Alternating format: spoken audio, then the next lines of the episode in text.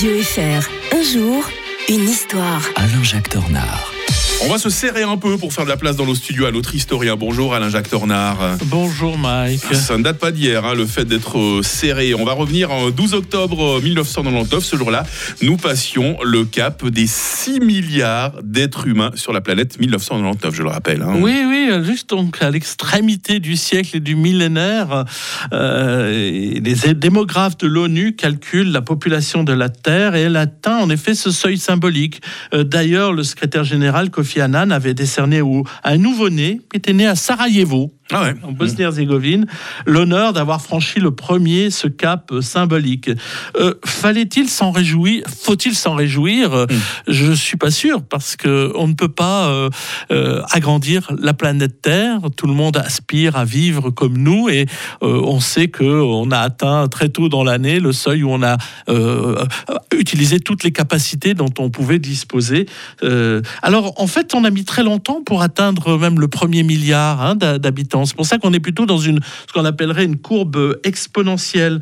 Euh, euh, il a fallu à l'humanité près de 300 000 ans.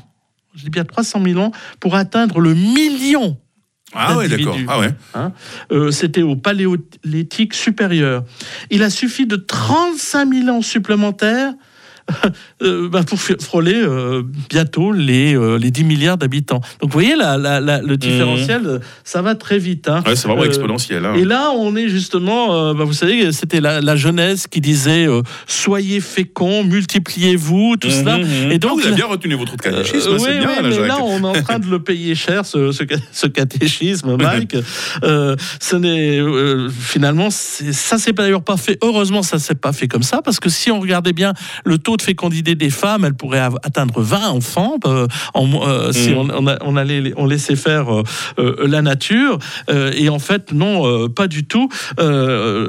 D'ailleurs, les différentes populations de la Terre ont cru de manière très variable. Les populations d'Afrique, d'ailleurs, dès lors qu'elles ont mis le point la culture sur brûlis, ont, eu une croissance démographique régulière. Et en fait, ben, finalement, c'est étonnant de voir qu'à un moment donné, euh, eh bien, la population africaine n'était pas plus importante que celle de la Gaule.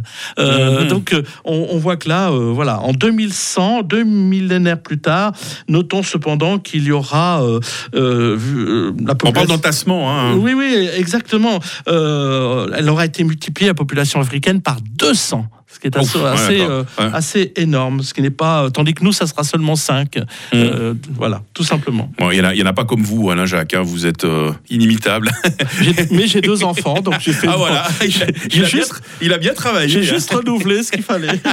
On se retrouve euh, demain pour la dernière fois de la semaine. Nous serons vendredi. On va euh, essayer de retrouver l'origine de l'expression s'en moquer comme de l'an 40. C'est toujours très sympa. Il y a de ces expressions qu'on emploie à tire larigot sans savoir exactement d'où ça vient. Bah voilà, une expression qu'on analyse demain avec l'historien de Radio Fribourg. Belle journée Alain Jacques Tornard. Bonne journée à tous. 6h36 sur